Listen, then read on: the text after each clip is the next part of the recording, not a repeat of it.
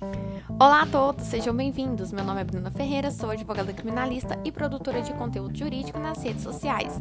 Estou muito feliz, o primeiro podcast saiu e o tema de hoje é Como começar na advocacia criminal.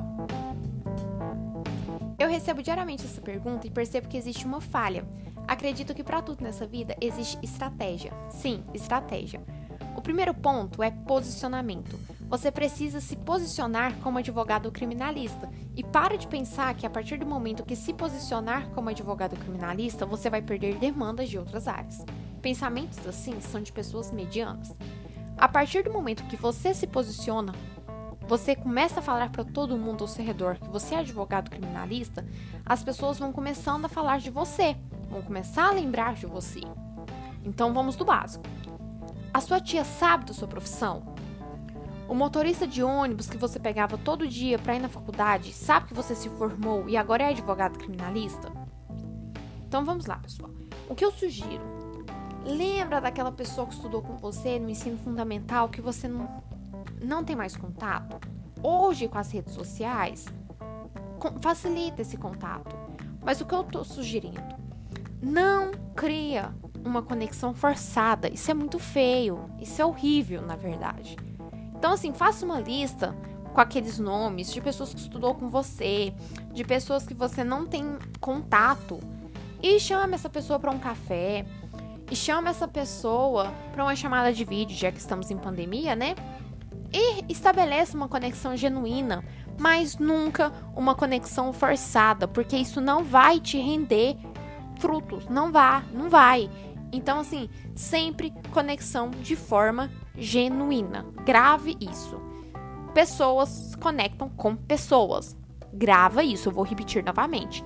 Pessoas se conectam com pessoas. Ok? Vamos para o outro ponto. Cartão de visitas. Hoje, o mundo está no, no digital, ok? Todo mundo sabe. Mas nem sempre o seu cliente está no digital. O filho dele pode estar sim no digital, mas e ele? Então, assim, não custa nada ainda ter um cartão tradicional. Eu gosto de ter sempre na minha bolsa um cartão tradicional. Mas, por exemplo, se você olhar no meu Instagram, na minha biografia lá, vai ter um link, vai ter o meu cartão digital. Na hora que você clica nos ícones, já vai ser direcionado para o meu WhatsApp, para o meu Instagram, para os meus artigos publicados. Eu acho isso mais fácil, mas também entendo que ter um cartão físico é muito importante.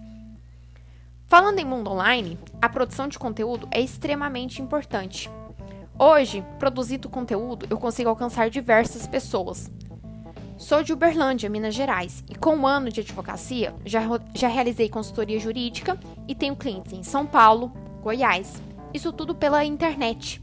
Então é interessante usarmos a internet a nosso favor, mas temos que observar o Estatuto de Ética da OAB, obviamente. Então, nós, advogados, temos limites na publicidade. Então, nós, é o nosso dever e obrigação entender o estatuto de ética.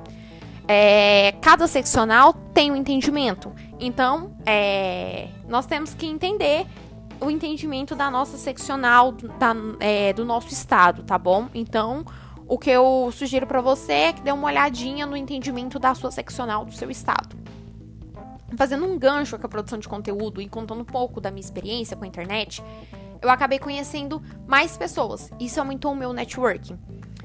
Fazer network de forma saudável é essencial. Manter relações com profissionais competentes acabou fortalecendo parcerias. E hoje, quando chega demandas de outras áreas, eu passo para profissionais especializados. Então, assim, pessoal, no início do, desse podcast, eu falei, né?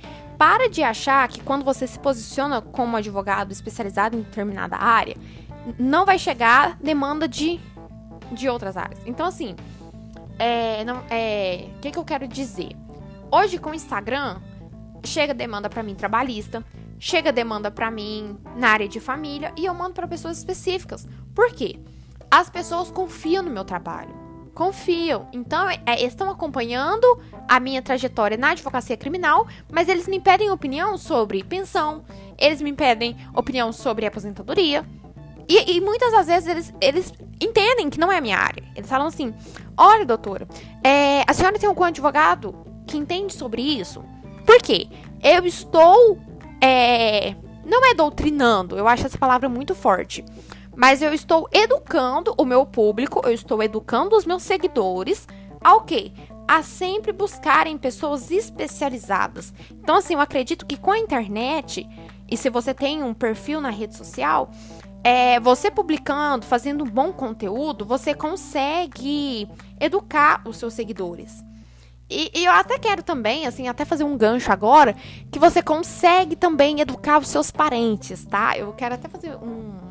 Pode até ser também. Eu quero até que vocês comentem depois, do, dê o seu feedback, o que vocês estão achando desse podcast.